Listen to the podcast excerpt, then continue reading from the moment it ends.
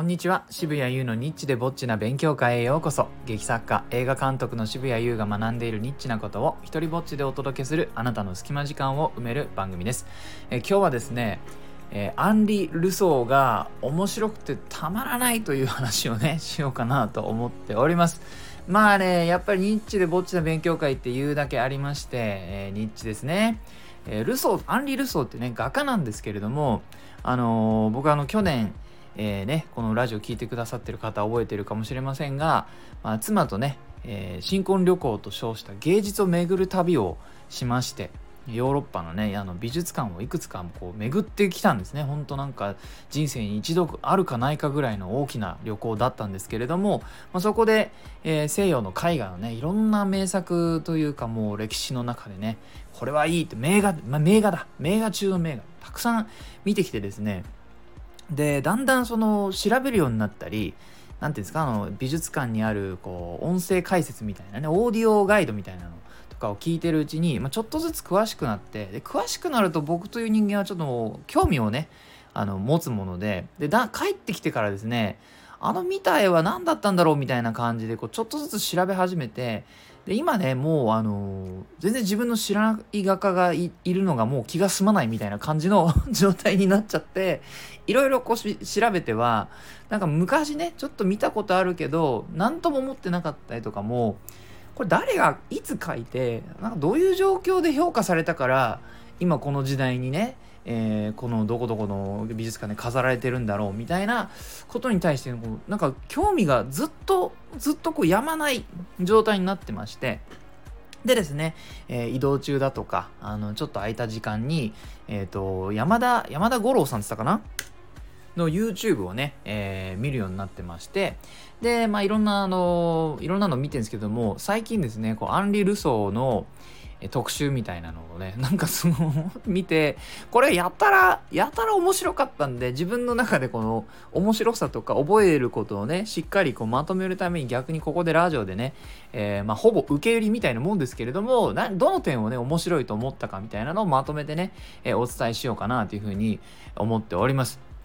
皆さんね、アンリ・ルソーっていう画家ご存知ですかね？あのー、まあ、なんていうんですかね、この人の絵、よかったらね、ルソーと、アンリ・ルソーって検索してみてね、いくつか絵を見てほしいんですけれども、このね、放送聞きながらでもいいので、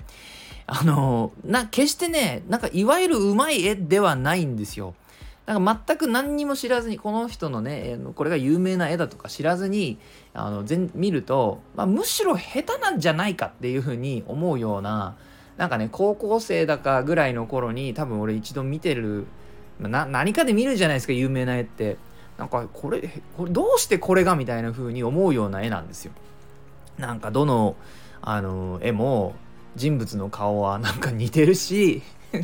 結果ね大して描き分ける能力がないっていうことが分かったんですけどもあんまり上手くないんですよ。あのなんていう人の顔の描き分けとかはあんまり上手くないから結果似ちゃうとかね。あの そんな理由で似てるんですけどもとにかくねうまいのか下手なのかよくわからないんだけれどもあのちょっとしたことで、えー、注目を浴びて評価されてっていうような感じなんですよ。それが結果的に歴史に名を残すっていうのは僕は興味深くてですねでまああのどの辺りがねなんか僕はこう学べば学ぶほどあなんか歴史に残る絵って全部が全部その技術的にすごい優れてるとかそういうことではないんだなっていうまあいい例だなと思ったのでねなんか自分は自分あの作品作る時にやっぱりこう完璧ってなんだろうとかその火の打ちどころがないってなんだろうみたいなことにどうもとらわれがちなんですよね。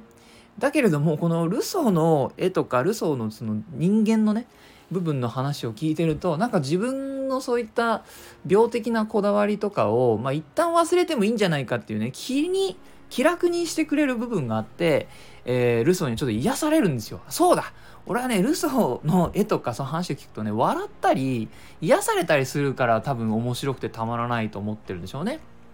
えー、いろいろいろね彼の苦手なことがあってそれがそのまま絵に出てるんですよ。例えばねあの遠近法が苦手っていう まあ絵描きさんとしては何ていうデッサンとかあるじゃないですか。あの丸はこう描くとか四角はあの斜めにすると遠近消失点がここだからみたいなのことをまあみんな学ぶわけですよね。でもあのルソって絵絵の学校とか行ってなくて独学なんですよ。完全にその何ですかね、まあ、いわゆる素人画家なんですね、えー、で だから消失点とかも大体ここら辺って決めてやってるだろうに遠近法が下手であの同じあの並べたらこの右隣にあるはずのものがサイズが違ったりとかですね。その犬犬が書いてあってこっちの犬は大きいのに右隣にある、えー、犬はそのなんか10分の1くらいのサイズで書かれてたりとか平気でやるんですよ。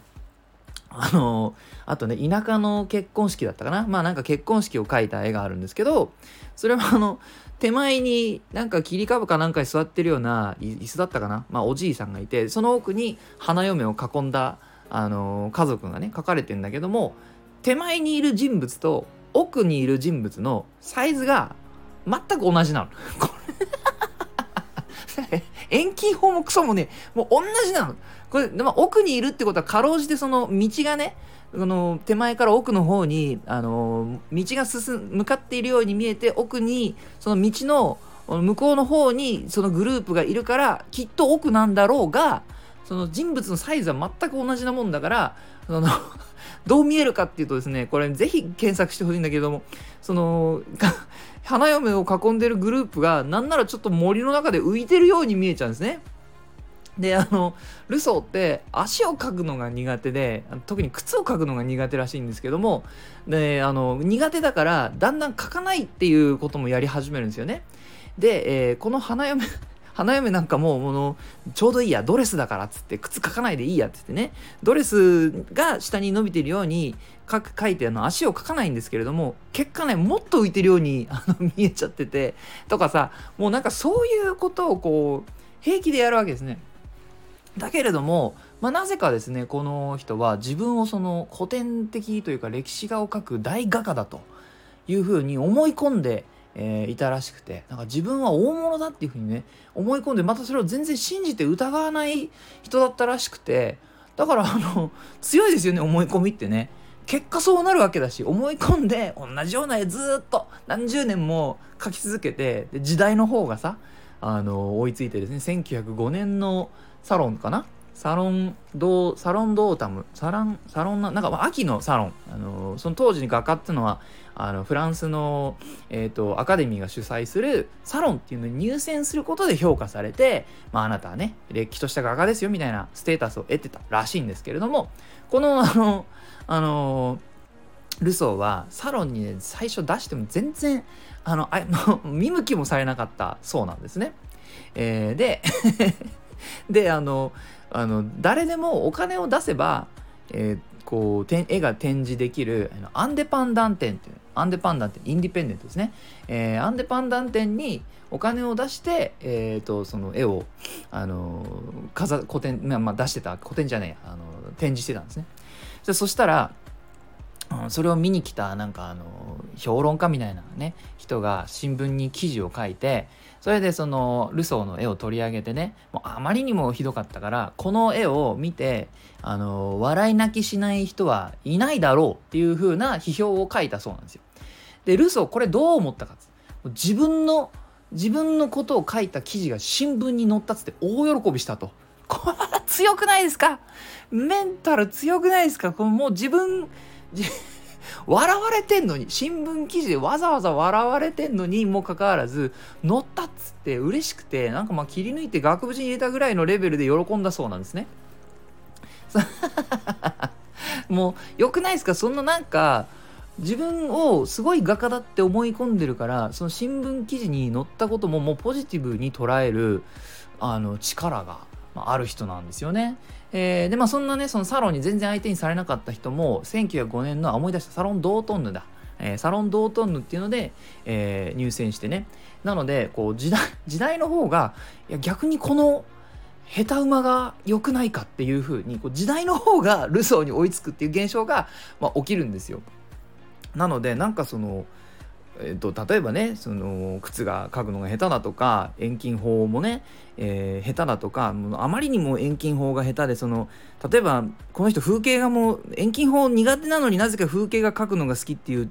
人でだから道とかねあの街の中の道とかも描くんだけどその奥に向かっていく、えー、道がね急に途中でなくなったりとかするんですよ。もう奥まで描くのが下手で自分でもう嫌になってやめちゃうっていうね そそんなことやったりとか奥にあるはずの船なのにでかいとかこの手前にいる人物がその奥にある建物と比べると巨人のようにでかいとか、まあ、それくらいねその好きなものをでかく描いちゃったりとかねまるで子供のようにあの描くんですよね。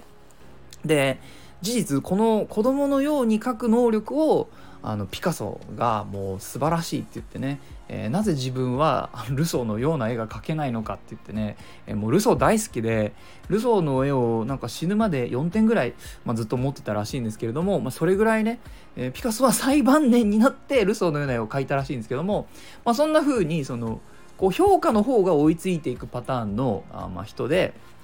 だからあのなんか彼からはねそのなんか苦手なことも堂々とやったりなんかその全部が全部パーフェクトじゃなくてもそれがこう人によってはものすごく、えー、ヒットしてねこれがいいねって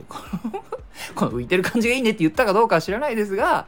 あのちなみに足靴かくのが苦手すぎて、えー、途中からねやたら草に足を隠し始めたりとかするんですけどでまたねルソーって草かくのがうまいらしいの。草とか葉っぱ。あの描くのがうまくてそれでねあのジャングルのシリーズとか描くんだけどもでもジャングルあの行ったことないからジャングルにいない動物とか平気で描いちゃうとかね。もうね全部一貫してその天然というか子供というかね好きなものを描いちゃうっていうね、えー、で好きなものはでかく描いちゃう。飛行機とか大好き。エッフェル塔大好き。バンコク機大好き。もう好きなものただ並べるみたいなことをね、え、やるんですよ。でもねあのもう何ですか、えーと、日本の、えーと、有名な画家の藤田藤田何でしたっけね？なんとかさんがあの日本からフランス行ってで、えーと、もうもうルソーに衝撃を受けてねもう本物の画家はピカソとルソーしかいないとかって言い切ったぐらい、まあ、日本ではね結構人気があってなんでね日本であの日本の美術館結構所蔵が多いんですよルソーの作品ってね。っていうねもう何て言うのかな。だからその好きを突き詰める自分の本当に描きたいものをただただずっと子供のように描いていたルソーにねちょっと最近元気をもらっていてちょっと今ね僕はその映画も去年撮影してでその後本当にこう追い詰められた状況で舞台も1個やってちょっと燃え尽きた状態でしてね。で今次何を描こうかって何を作ろうかってなった時にちょっと心が乾いた状態で何をしていいか正直わからないんですけれども、まあ、そんな状況でね、えー、ルソーに関する動画をいくつか見たりあの絵を見たり彼のことを調べてたらねちょっと魂に元気をもらったと、えー、アンリ・ルソー、えー、よかった。らチェックしてみてください。本当にねなんか元気をくれるあの絵を描くし彼の人生のね生き様もあのじなんていうか元気をくれる、えー、人ですと。そんなお話でした、えー、いいなと思ったらハートマークをタップしたりフォローしてください。Twitter もやってるのでよかったらそちらもチェックしてくださいこのスタイフでも自由に使って OK な、えー、上演料そして不要のね上演料不要の日本初の一人芝居コレクション。モノローグ集あま穴 自分の作品のタイトル言えない。そして第2弾となる狭間。は、えー、Amazon で好評発売中です。また生きる力をテーマにした僕の戯曲集底なしこの大冒険狼少年立花も大型書店とか Amazon で取り扱っています、えー、サイン本やその他いろんな僕の関連グッズは渋々屋をチェックしてください。すべての詳細は概要欄にまとめてあります。ではでは渋谷優でした。